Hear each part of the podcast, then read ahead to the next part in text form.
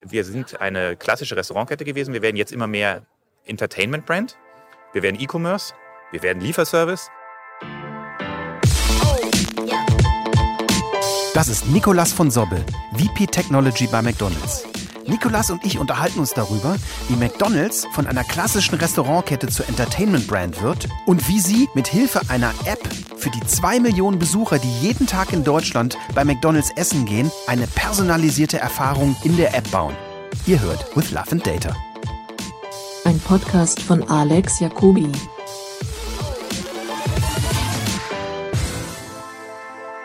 Yes, Love and Data. Love and Data mit Love Nikolas Sobbel. Nikolas von McDonald's. Ja. Erzähl mal, wer bist du und was machst du da? Ja, ich bin bei McDonald's Leiter Digital. Ja. Äh, das heißt, ich kümmere mich um so tolle Sachen wie App, Website und unsere Selbstbedienungsterminals, die Kioske. Ja. Was hat ein traditionelles Restaurant mit Apps und Terminals zu tun? Ein traditionelles Restaurant relativ wenig, aber das McDonald's der Zukunft schon. Nee, Spaß beiseite. Ähm, wir müssen natürlich auch mit der Zeit gehen und wir merken einfach, dass äh, gerade jüngere Menschen heute erwarten, dass sie eigentlich mit ihrem Smartphone auch im Restaurant, ich sag mal, Spaß haben können. Ja.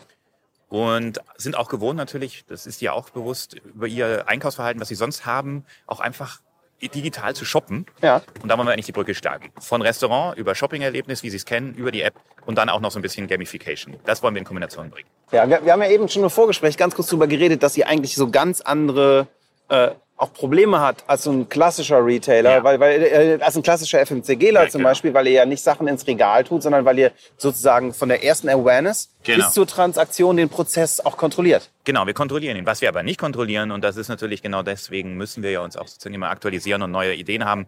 Wir kontrollieren nicht, wo der Gast abbiegt. Okay. Ja, wenn er nicht zu McDonalds geht, aber Hunger hat er trotzdem, gibt es viele Orte, wo er da hingehen kann.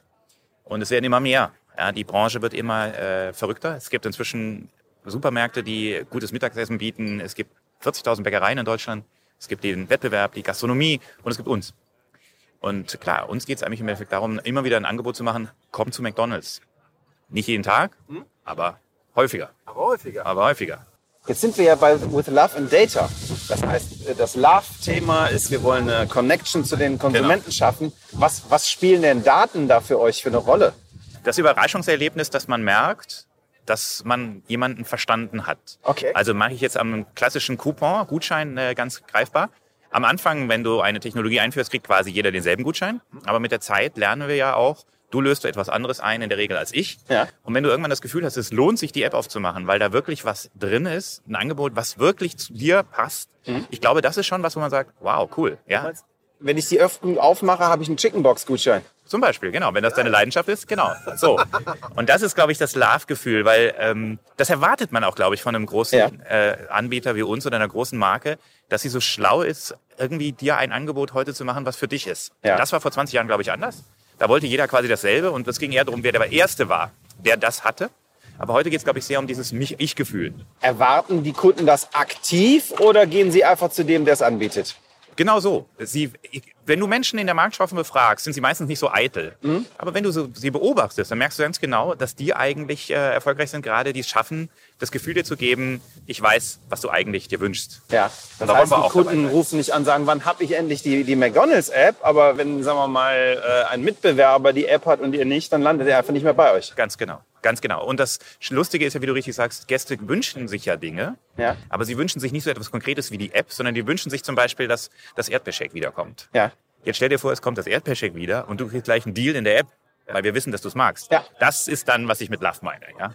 Das ist ja eigentlich eine simple Form von, vom Empathie, die der Italiener um die Korrekt. Ecke eigentlich auch hat. Genau, und das macht es ja auch im Endeffekt aus, den Reiz. Ja, digital soll ja nicht Selbstzweck sein, Ja. sondern digital soll helfen, genau das auf die Kette zu bringen, was ein Gastronom, der seine Stammgäste, die vielleicht an der Zahl 40, 50 sind, auch mit dem eigenen Kopf könnte. Ja. Aber mit so vielen Restaurants in der Welt und so vielen Gästen täglich musst du das mit Technik Kannst du mir organisieren. mal Zahlen geben? So? Ja, klar. Also wir haben in Deutschland 1500 Restaurants Ja.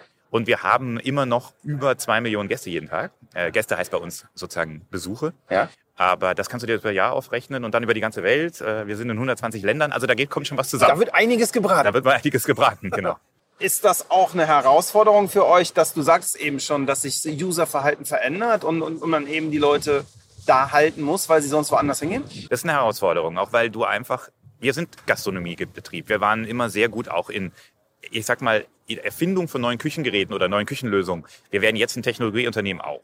Wir sind nicht immer so schnell, wie die Kunden eigentlich schon Erwartungen an uns haben. Ja. Und das Spannende ist ja, sie haben die Erwartung nicht unbedingt, weil der Wettbewerb eine bessere App hat, sondern weil sie bestimmte Erfahrungen aus, dem, aus ganz anderen Umfeldern haben. Vom Carsharing, vom Einkaufen, vom berühmten Google, vom Facebook die alle im Endeffekt Dinge anbieten, auch ganz simple Dinge wie Swipe-Mechanismen, Feature-Qualitäten, die müssen wir auch bieten. Aber wir sind eben immer sozusagen auch ein Stück weit diejenigen, die dem Gast hinterherkommen müssen mit der Technologie.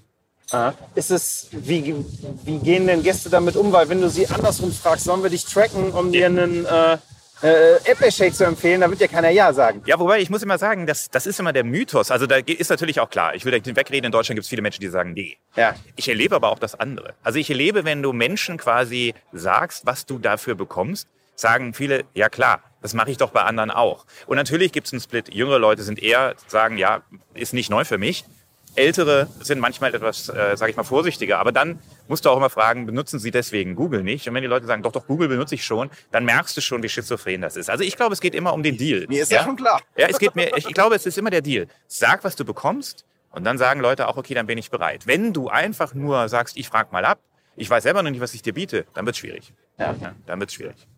Ähm, wie weit muss ich mir so eine Data-Geschichte vorstellen? Also ich muss dir vielleicht mal zum Hintergrund erzählen, warum ich das überhaupt mache. Ne? Also ich versuche mittels Data, im, also ich bin Audiomensch und ich versuche mittels Data äh, empathisch zu werden für, für Audio. Das heißt, ähm, betreibt eine relativ große Voice-Over-Agency. Wir sind so Nummer drei in Europa, haben bestimmt auch schon mal für euch gearbeitet. 40, arbeite in 40 Sprachen und habe unglaublich viele Datenpunkte, wann, warum, wo Sprache verwendet wird. Dasselbe kann ich auch für Musik. Also ich kann für eine Viertelmillion Musikstücke segmentiert nach Land und, und Gender sagen, predikten, wie die emotionale Reaktion auf ein Stück Musik ist. Und versuche eben damit jetzt nicht den most creepy Shit zu bauen, sondern irgendwie den most respectful Ad, Ad zu bauen. Was mich total interessiert ist, wenn man Sachen richtig miteinander connected. Und wenn du mir jetzt euren Case erzählst, dann frage ich mich, ob zum Beispiel der, der Teamleiter in der Küche schon sieht, dass ein Haufen Teenies in der S-Bahn auf, auf dem Weg ist und, und, und, keine Ahnung, schon mal die Chicken Nuggets aus dem Freezer holt. So wäre es ideal. Und so würden wir es auch gerne irgendwann haben. Aber de facto, man fängt ja immer klein an. Mhm. Und das tun wir jetzt. Ja, durch die Coupon-Geschichte und durch Order and Pay, was wir Ende des Jahres ausrollen wollen, haben wir im Endeffekt Anlässe, warum Leute überhaupt ihre Datenpunkte uns geben. Ja. Nämlich die Einlösung oder den Kauf. Und genau, was du beschilderst, gefällt mir aber sehr gut. Wir wollen dann ja auch aus den Datenpunkten und auch zum Beispiel aus dem Verhalten, wie ich mich in der App bewege, was ich klicke, wollen wir im Grunde genommen, ähnlich wie du das Bild mit der Musik machst, den Sound finden, den du hören willst. Ja. Bis die Crew sozusagen auch diese Informationen zum Beispiel auf ihr Kassensystem kriegt, da wird schon noch Zeit vergehen. Aber auch, weil Technologie einfach gebaut werden muss. Äh, und natürlich die Daten auch in der richtigen Qualität und Menge da sein müssen. Und das unterschätzt man, glaube ich, immer. Okay. Man denkt immer, man braucht nur ein paar Prototypen an Daten und dann hat man das wahrscheinlich schon im Griff. Aber das ist, glaube ich, genau die Denke, die oft kommt äh, von Menschen, die noch nie verstanden haben, in welcher Komplexität und Tiefe Algorithmen eigentlich greifen und, und funktionieren. Und es ist eine Gefahr, wenn man zu schnell zu viel Hoffnung macht mit zu wenig Datenpunkten. Und deswegen ist es ein Deal. Wir sind angewiesen darauf, dass die Menschen Spaß haben mit uns ja. und Datenpunkte gerne bereitstellen und wir dann natürlich entsprechend auch performen, mit den Datenpunkten was machen.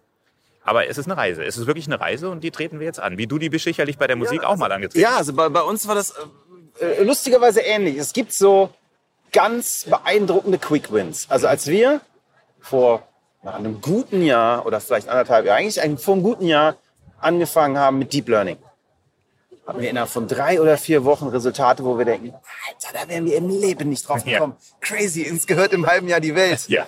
Und dann kommt auf einmal so ein Plateau, wo das dann hart wird. Das Modell müssen wir doch nochmal uns Schau, das ist doch bei uns genauso. Für uns ist auch schon das Plateau und da sind wir ja auf dem Weg jetzt schon. Wir sehen zum Beispiel wirklich sehr schnell, wer Chicken lieber mag als Rindfleisch. Ja. Wir sehen sehr schnell, wer weder das eine noch das andere mag und eigentlich nur Pommes isst, weil er Vegetarier ist. Ja. Und dieses Plateau werden wir auch erreichen. Und dann ist nämlich genau die Kunst, jetzt sozusagen dann in die Tiefe zu gehen. Was heißt denn Rindfleisch? Ja, was magst du denn genau? Du hast vorhin gesagt Chicken Box. Naja, erstmal weiß ich ja nur, dass du Chicken magst. Ja. Das ist noch nicht genug. Du willst dafür wissen, dass du die Box magst und vielleicht nicht die Nuggets oder eben den Chicken Burger. Also ich glaube auch, wir werden ein Plateau erreichen und äh, dann müssen wir einfach auch als Unternehmen Lust und Spaß daran haben, weiterzumachen, immer weiterzumachen. Und das eben auch vielleicht mit schönen Kampagnen verbunden, wo die Leute merken, der spielerische Gedanke macht auch eben Freude und nicht nur der reine faktische sozusagen Datenpunkt an und für sich. Ja. Ähm, inwiefern vermischt sich durch so eine App denn das Produkt und das Marketing? Ist das eins? Sehr extrem, sehr extrem. Also im Grunde genommen, früher hatten wir schon immer Marketing und Produktentwicklung Burger, war sehr nah beieinander. Ja. Man hat eine Idee für eine Kampagne und dann merkt man, man braucht ein Produkt dafür. Ich mache dir ein ganz simples Beispiel. Es ist Weltmeisterschaft in Deutschland, man braucht einen WM-Burger. Irgendwie naheliegend. Dann kreiert man einen WM-Burger, der irgendwie passt zum Land oder zu dem auch immer, was da ist. Und im Grunde machen wir das ähnlich. Ich arbeite ganz eng mit Marketing zusammen und wir überlegen uns, welche Idee habt ihr denn im Kopf? Und welche, welchen Baustein kann die App liefern, um das Ganze noch runder und spannender zu machen? Eben Gamification, junge Leute ansprechen. Und by the way, vielleicht braucht es dafür auch äh, Datenpunkte. Ja. Aber das heißt, man muss sich das schon bei euch vorstellen, dass es eine Form von Marketing-driven Product Creation ist. Das heißt, oft ist die Kommunikationsidee da und dann wird ein Produkt dafür gebaut. Absolut. Das nennen wir Aktionen, Kampagnen. Ja. Und dann haben wir unser Standardmenü, das kennst du, das Standardmenü ist das Standardmenü. Das sitzt fest. Das ist sozusagen der wichtige Basisblock, der auch das Geschäft sozusagen fundiert. Ja. Und dann setzen wir die Aktion drauf, die Kampagne. Das ist spannend. Im, Im Klassischen denkt man sich immer, da sitzt ein Koch, baut einen geilen Burger und dann überlegen sich die Marketers, wie sie ihn verkaufen. Aber Ja, man, da kannst du immer den Spruch machen, ähm, ja sozusagen, halb vieler, halb zog sie ihn. Ne? Es ist immer natürlich, macht sich unser Menu-Management-Chef genauso Gedanken. Der guckt, welche Trends sind draußen. ja, ja. Aber der Trend alleine reicht nicht. Du kannst nicht ein Produkt einführen, weil du musst dafür Werbung machen, trommeln. Und da brauchst du einen guten Aufhänger, eine schöne Kampagne für. Sonst ist es vergebene Liebesmüh. Spannend. Ähm, wa- was ich immer eine ganz wichtige Sache finde, ich habe am Anfang immer gedacht, so als wir damit anfingen, äh, bin ich so zum, äh, zu unseren befreundeten Agentur-CEOs gegangen und das ist, ich als CEO in meinem Laden kann da super easy mit einem Agenturchef rumspinnen, was wir die nächsten fünf Jahre machen und sind uns total einig, dass das die crazy geile Idee ist. Aber du hast es eben mit euren Franchise-Nehmern schon mal angesprochen. Irgendwann müssen ja die Menschen, die es verwenden, das auch verwenden Richtig, colleched auf das tägliche Leben und möglicherweise auf Ressentiments, Ängste. richtig. Wie geht man damit um, gerade in einem großen Konzern? Also erstmal mit Zuhören. Weil es ist, glaube ich, nichts schlimmer, als wenn man als Digital-Apologet sagt, äh, das ist aber so und das wird kommen. Ja. Da müssen wir jetzt durch. Das hilft nicht. Du musst schon Respekt davor haben, dass Franchise-Nehmer nun mal jeden Tag auf der Fläche stehen und ihre Restaurants betreiben. So ähnlich wie du das Bild gemacht hast vom italienischen Gastronomen die Ecke. Ja. Und die sehen sehr viel. Die sehen auch zum Beispiel, wie Menschen unterschiedlich sind. Und die sehen auch, wie zum Beispiel eine komplizierte User Experience vor Ort alles kaputt machen kann. Okay. Und dann musst du zuhören. Ja, wenn, ich gebe dir ein Beispiel, wenn jetzt die Coupons äh, in fünf von zehn Fällen einfach nicht richtig gescannt werden können oder die App irgendwie nicht im Kassenflow richtig aufgemacht werden können, weil alles zu hektisch und stressig ist, dann wird das nicht funktionieren. Ja? Also, was ich sagen will, ist erstmal zuhören und auch sozusagen dein Produkt optimieren, auf Hinweis der Franchise-Nehmer hin. Und dann Verständnis haben auch, dass Franchise-Nehmer äh, nicht sich daran erfreuen, dass nur die Sache an sich modern geworden ist, sondern auch sehen wollen, dass die Gastbeziehung und damit auch ihr Geldbeutel davon Ich profitiert. würde sagen, die wollen am Ende Ja, Umsatz sehen. sie wollen Umsatz sehen. Und Umsatz heißt ja auch, dass meistens ein glücklicher Gast nach Hause geht. Ähm, nicht ist schlimmer als gar kein Gast, aber es ist auch nicht ganz schlimm, ein Gast, der gelangweilt ist und frustriert ist. Also da ist schon die Musik für den Franchise-Nehmer drin, auch zu sagen, Modernität sichert mir ja auch eine gute Aber im Gastbeziehung. Prinzip seid ihr da in einer Win-Win-Situation. in Ich, meine, ich kenne jetzt nicht genau euer Business Model, aber ich nehme an, dass es äh, für euch auch, dass alle, dass alle Geld verdienen, wenn man äh, viele äh, Produkte verkauft. Absolut.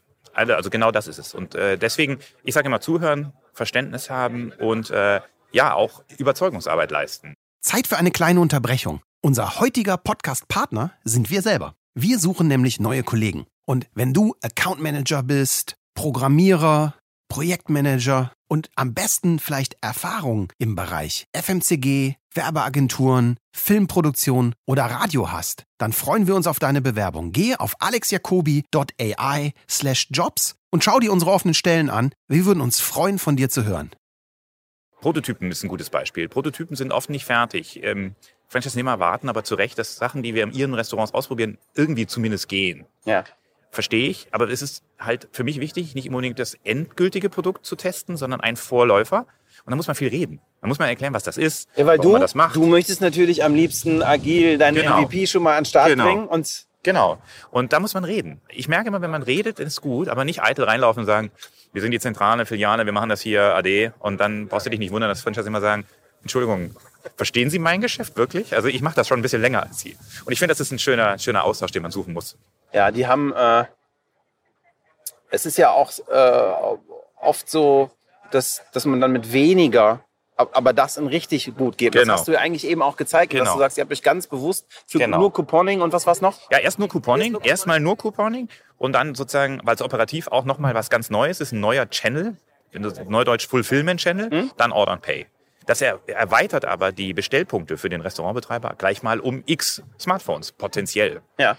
Klar, das Thema ist noch klein, da hängt Mobile Payment dahinter, das ist also jetzt kein Massenphänomen gleich, aber trotzdem in Wellen. Ja, weil die Franchise-Nehmer haben jetzt gesehen, was er da reingeschoben hat, geht. Die Coupons kann man entwerten. Jetzt ist Vertrauen da zu sagen, gut, Order and Pay, das ist nochmal komplizierter. Auch da werden wir vorsichtig langsam in den Markt gehen. Aber nur so kommst du, glaube ich, zusammen auch dazu, dass du Spaß hast. Aber ihr habt zumindest auch, auch, auch äh, eine, eine Systemgleichheit. Ja, Das eine heißt, die, die Systemgleichheit. Kassensysteme sind Absolut. in allen Auch Läden. das ist übrigens viel Arbeit. Also auch das unterschätzt man natürlich immer. Aber das muss auch organisiert werden. Meine IT-Kollegen haben durch die Digitalisierung ganz neue Aufgaben. Und die Systemgleichheit, die du gerade ansprichst, ist viel wichtiger geworden als früher, wo vielleicht bestimmte Workflows auf zwei verschiedenen Versionen für eine gewisse Zeit okay waren. Ja. Das geht nicht mehr. Ja, jetzt müssen wir alles auf einem Systemlevel haben. Und das ist ganz richtig. Und viel, danke für die, für die Frage, weil das ist oft auch Verständnis für IT. Das ist nicht oft da, ja. Aber äh, das ist eine ganz wichtige Voraussetzung. Ja, das ist das, das, das, ist, äh, das Gerüst Das ist von, das Gerüst. von der ganzen Geschichte. Ne? Das ist absolut richtig, ja. Wo könnte die Reise deiner Meinung nach für euch damit hingehen? Also, das ist jetzt schon ein bisschen Zukunft gucken, ja? Ja? Dann lass uns kommen. Ich, ich wollte ein bisschen auf den Case, den du zum Beispiel mit Uber Eats hattest. Ja, genau. Also die nächsten Stufen, die jetzt kommen nach Couponing und Order and Pay, ist dann ganz richtig, wie du sagst, eigentlich Lieferservice. Den gibt es schon in anderen Märkten, gibt es übrigens auch in Deutschland. Aber es gibt noch keine direkte Verbindung zu unserer App. In Deutschland macht das gerade Fedora, in Amerika Uber Eats. Aber das ist sozusagen noch disconnected, würde man sagen, der Digitalsprache. Wenn, wenn ich es richtig sehe, ist Fodura eher so, dass ich bei Fodura anrufe und Genau. sage, geh mir bitte ein Big Mac Menü kaufen. Genau so ist Ja. es. Und das machen sie übrigens auch gut. Aber de facto möchte ich natürlich, dass wir irgendwann dahin kommen, dass gerne Fedora der Partner ist, der sozusagen das Fulfillment macht oder die Lieferung macht. Aber ich hätte gerne natürlich, dass man mit der App entscheiden kann, bestellen, abholen oder eben liefern lassen. Ja, das ist äh, sozusagen etwas, wo wir dran arbeiten. Wie weit, wie weit geht die Änderung in den Prozessen? Ich habe das ja auch bei mir gesehen. Ich habe mal angefangen, um Hip-Hop-Produzent zu werden. Und heute sitze ich auf Konferenzen und rede über AI. Ja, ja genau. Äh, So, so, so entwickeln sich massiv viele Geschäftsfelder. Bin ich bei dir. Auch ihr seid ja vom, vom, vom, vom klassischen System Gastronomen mit, mit, mit vielleicht Fokus auf, auf, auf Restaurantbetrieb auf Skala, dass du auf einer Konferenz bist, über, über, über super komplexe, auch eine Nischen, Mobile, Ja. IT redest. Werdet ihr dann vielleicht irgendwann auch jemand, der noch einen Lieferservice selber, also ist das, betreibt man dann alles äh, sozusagen horizontal, dass man sagt, wir nehmen jetzt auch noch den Lieferservice? Oder gibt es irgendwo eine Grenze, wo man sagt, das ist mein Kerngeschäft, hier muss ich Schluss machen? Ich glaube, es gibt keine Grenzen. Was es immer gibt, ist äh, Herausforderungen. Und äh, zum Beispiel beim Lieferthema ist eine Herausforderung, du musst das Geschäft beherrschen. Ähm, du musst zum Beispiel einfach Fahrer finden und Fahrer organisieren. Da sind manche sehr gut, zum Beispiel Fedora. Ja. Ich würde aber trotzdem nie ausschließen, dass das sich von Land zu Land auch unterscheiden kann. Wir in anderen Ländern gibt es Lieferservice bei McDonald's schon länger, handmade, also mit eigenen Mitarbeitern, die quasi auf dem Roller ausfahren. Und ich denke, so müssen wir auch eine Offenheit haben zu sagen, wir wollen immer mit den Besten arbeiten. Wenn wir aber feststellen, dass die Besten für uns keinen Mehrwert mehr bieten, dann können wir es eigentlich auch selber machen, weil Wertschöpfung 1.0, was ich nicht an jemand anders geben muss, habe ich bei mir. Ja. Aber du musst es eben auch wirklich können. Und ja, ich bin bei dir. Wir sind eine klassische Restaurantkette gewesen. Wir werden jetzt immer mehr Entertainment-Brand. Wir werden E-Commerce. Wir werden Lieferservice. Und was ich eben auch äh, glaube, wir werden äh, auch zukünftig auch hoffentlich Treiber für Retail-Entwicklung mit. Ja? Nimm das Thema Mobile Payment. Das ist in Deutschland noch relativ klein. Wenn ein McDonald's das schafft, das zu etablieren, ist das ein wunderbarer Case für die ganze Branche, weil es endlich jemand mal anbietet und auch mit sehr wenig, ich sag mal, Risiko. Ich hatte gerade eine skurrile Idee. Pay with your McDonald's Account? Zum Beispiel. Ja? So wie Pay with Amazon? Ja, zum Beispiel. Auch da muss man sich dann immer zu gegebener Zeit den Markt angucken und so weiter. Aber warum denn nicht? Ja, ähm, ich bin da offen und muss echt sagen, wenn man Spaß hat, sollte man sich nicht bremsen lassen. Ja? Wenn man die Sachen der Sache wegen macht, weil man eitel ist und sie durchdrücken will, das ist sicherlich kein guter Ratgeber. Aber ja, ich bin bei dir. Wenn das Spaß macht und wenn das eine Lösung ist, why not? Jetzt habt ihr diese Lösung ja in Deutschland entwickelt, ne? Ja, wir haben sie zusammen entwickelt mit den Amerikanern, muss man ganz offen Ah, okay, sagen. okay. Die Amerikaner haben äh, vor einigen Jahren erkannt, auch äh, sozusagen auf höchstem Level, dass das nötig ist, dieser Wandel, weil in der gesamten Welt Digitalisierung äh, voranschreitet. Was wir machen, ist sozusagen, wir lokalisieren und konfigurieren dann die Technologie auf den deutschen Markt. Und wir geben natürlich auch Feedback zurück, damit die Entwicklerteams, Stichwort Gleichheit der Systeme, auch immer gucken kann, dass alle Marktbedürfnisse einfließen. Ja. Ja, heute habe ich auch hier gehört, äh, China, Alipay. Du brauchst zum Beispiel in China keine App auf den Markt bringen, die nicht von der ersten Minute an Alipay als Zahlungsweise drin hat. Da kann auch niemand in Amerika global sagen, ja, machen wir irgendwann später. Dann solltest du es lieber nicht machen. Ist es da nicht sogar so, dass du lieber einen In-App für WeChat Genau. baust, als, als eine eigene download Ganz genau. Genau, das muss man sich dann als Frage auch stellen. Da muss man sich auch gefallen lassen. Aber solange die Menschen das als McDonalds erfinden, weil es von McDonalds ist, aber eben in WeChat, so what, ja? Und aus, ich meine, aus einer IT-Sicht ist es doch letztendlich Genau. auch völlig Wurst, ob der API-Call aus WeChat oder aus der eigenen App kommt, oder? Exakt. Wir haben ja heute sozusagen drei Touchpoints. Und ich sage auch immer intern, es ist gut, wenn wir die jetzt erstmal verarbeiten. Also nochmal Web-App-Kiosk. Wer sagt denn, dass nicht morgen noch neue Touchpoints dazukommen? Wir reden jetzt schon natürlich über Bots. Wir reden über Voice Recognition. Äh, das sind andere Player, die da wieder auch sozusagen Stake drin haben. Also ich bin absolut bei dir. Die Touchpoints kennen wir heute halt noch gar nicht. Nimm den McDrive. Der McDrive ist heute sozusagen immer noch Mensch-zu-Mensch-Kommunikation. Wer sagt denn nicht, dass dort auch Technologie unterstützen kann? Ja? Ähm, es stellt zumindest sicher, dass sich eine dritte Instanz nochmal anguckt, ob beide eigentlich verstanden haben, was sie voneinander wollen. Ein Big Mac, drei Pommes und äh, Ketchup. Alexa hinkriegen. Ja, sollte es hinkriegen. Also da ist noch viel drin. Und ich äh, mag genau dein Bild. Diese Offenheit sollte man haben. Auch den Mut, über Grenzen zu gehen, die man früher nicht gegangen wäre. Was man darf, man, wie gesagt, man muss nur Respekt haben, dass alle, die um einen herum das operativ, geschäftlich, marketingseitig, rechtlich mitentwickeln müssen, dass sie mitkommen können. Nicht wollen, sondern können. Ja? Und ich glaube, das unterscheidet uns vom Startup. Die können schnell voranschreiten, ich sage mal in Anführungsstrichen ohne Rücksicht auf Verluste, weil sie ein Geschäft ja noch gar nicht in der Größe aufgebaut haben. Wir haben was geschaffen, das ist auch wert, wertvoll und was wert, aber wir wollen es verbessern und verändern. Ja. Jetzt seid ihr wahrscheinlich selber durch die App auch gar nicht so irre, zum Beispiel von einer E-Privacy-Richtlinie äh, betroffen, weil ihr da natürlich einen sehr schlauen Weg gefunden habt, da in eine, ich sag's mal so, in eine Win-Win-Situation mit Genau. den Konsumenten Genau. zu kommen. Wie siehst du denn so äh, gesamtwirtschaftlich diese Diskussion, die passiert? Ich finde sie sehr verfahren, weil ich habe das Gefühl, dass viele Menschen miteinander politische Entscheidungen treffen, die ungleiche Waffen haben. Ich sag's mal so. Ich glaube, dass die Menschen, die entweder aus Datenschutzgründen oder aus wirtschaftlichen Interessen fachlich viel besser sind als die politischen Entscheider, die darüber richten sollen, wenn man es mal so nennen darf. Das finde ich ungut. Ja?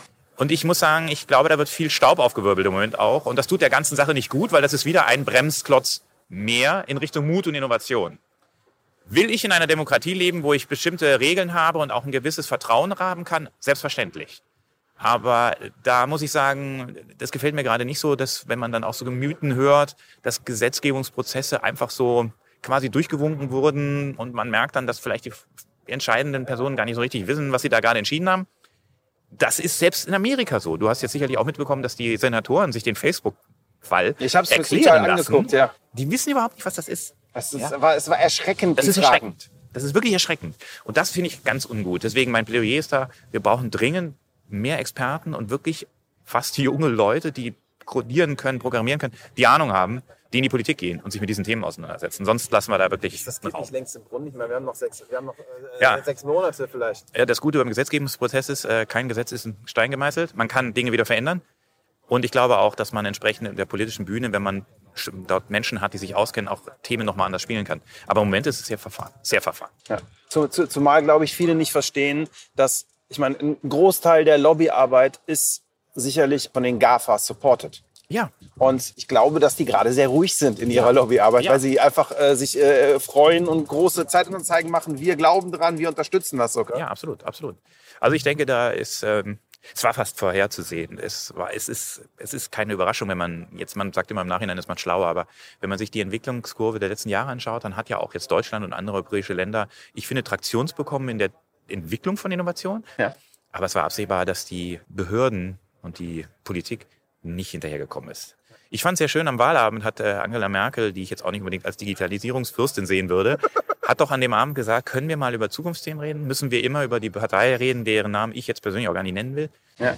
Können wir nicht über Digitalisierung reden? Und die haben mir im Stillen gedacht, ja, das wäre schön. Das wäre wirklich mal schön. Darüber würde ich gerne reden. Und zwar nicht nur über Wi-Fi-Standards, sondern wirklich über Digitalisierung im Großen und Ganzen. Sie ist Profi genug, sie weiß das, aber du siehst davon da nichts. Guck mal, wer Digitalisierung in den politischen Gremien, auch in Deutschland, nicht nur EU, verantwortet. Also bis, ich sag mal, äh, Doro Bär ist, man weiß es noch nicht, aber ich finde zumindest, äh, ich rede lieber über Flugtaxis als über Straßenbuddeln. Ja. Bis jetzt äh, hat, hat, hat unser Homie Alex Dobrindt äh, sich, sich gefreut, Kabel zu verbuddeln. Ganz genau. Und wir digitalisieren, das ist, also ich will ja nicht sagen, dass das unnötig ist. Nein. Aber mit, mit dem Kabel ist gesellschaftlich nichts verändert. Nein. Und weißt du, was ich glaube, was der Hebel ist? Es gibt ein Thema, wo ich dran glaube, dass das die Politik verändern wird. Das ist tatsächlich äh, sozusagen die, die Digitalisierung der Behörden. Ja. Wenn das passiert, wenn die Rathäuser wirklich eh werden, dann, glaube ich, merkt die Politik auf einmal, wie komplex die Themen sind, wie aufwendig das ist, was Unternehmen in den letzten Jahren auf die Beine stellen mussten. Und ich glaube, dann werden sie quasi evangelisiert Ja. durch diesen Prozess. Ja. Aber da sind viele Städte ja auch noch in einem Stadium. Das ist abenteuerlich. Ich komme aus Aachen, da, da versuchen sie es so teilweise, aber wenn man sieht, was man, da gibt es teilweise Double Opt-ins auf Terminvereinbarungen. Und Ist doch wenn du dieses Double Opt-in nicht klickst, hast du den Termin nicht. Genau. Zumindest nicht sicher. Nee, Ja. ich habe das schon gestanden. ja, wir haben ihm nochmal eine Bestätigung geschickt. Hey Leute, ich kriege 300 Mails am Tag. Ja, absolut. Nein, da ist noch viel zu machen. Sicherlich, ja. Wir sind jetzt gerade auf Mobile Advertising hin. Was glaubst du, wo geht denn die Reise mit Advertising an sich hin? Mit, mit, mit programmatischer DCO-Werbung oder geht es zurück zu, zu Klassik? Ist das ein Thema für euch oder seid Ja. ihr so broad, dass ihr sagt, eigentlich kommen wir mit dem klassischen Commercial gut hin? Ja, wir sind sehr broad. Das ist auch gut so. Äh, Wir haben, wenn man so will, äh, im Attribution-Modell natürlich ganz viele Bausteine. Wir machen Brand ganz vorne natürlich immer noch mit Emotionen und dann machen wir viel mit Film und Bild und TV. Äh, Wir machen aber auch Awareness viel- viel mit TV. Aber was ich glaube ist, es findet eine Neudefinition von Kreation statt. Das merkst du in Programmatic ganz stark. Es ist nicht mehr so entscheidend, ob in der 21. Reinzeichnungsschleife, ist übertrieben, ich weiß, noch, ähm, ja, nicht übertrieben. noch irgendwo ein Burger um zwei Millimeter verschoben wird. Das ist wirklich nicht mehr entscheidend im Digitalen, sondern es ist viel wichtiger, dass wir einfache, erkennbare, prägnante Kommunikation in die äh, sozusagen DMPs geben, dass da ein Twist drin sein darf. Ein netter Spruch oder ein überraschendes Bild oder ein Effekt, klar. Aber ich glaube, die Kreation wird reduzierter, prägnanter, klarer. Und ich finde das nicht schlimm. Ich finde, auch das kann kreativ sein. Ich habe es noch nie gemocht, wenn Werbung versucht, so klassisch 26 Themen in 10 Sekunden unterzubringen, weil ja irgendwie alles da sein muss. Da habe ich noch nie dran geglaubt. Ich glaube, Programmatic diszipliniert uns extrem. Extrem. Und das finde ich gut. Okay, spannend. Das war super. Nikolas, vielen, vielen Dank. Gerne. Total spannend. Gerne. Das war With Love and Data mit Nicolas von Sobbel, VP Technology bei McDonald's. Wenn euch diese Episode gefallen hat, geht zu iTunes, bewertet uns mit 5 Sternen und hinterlasst einen Kommentar. Wir freuen uns, von euch zu hören. Thank you.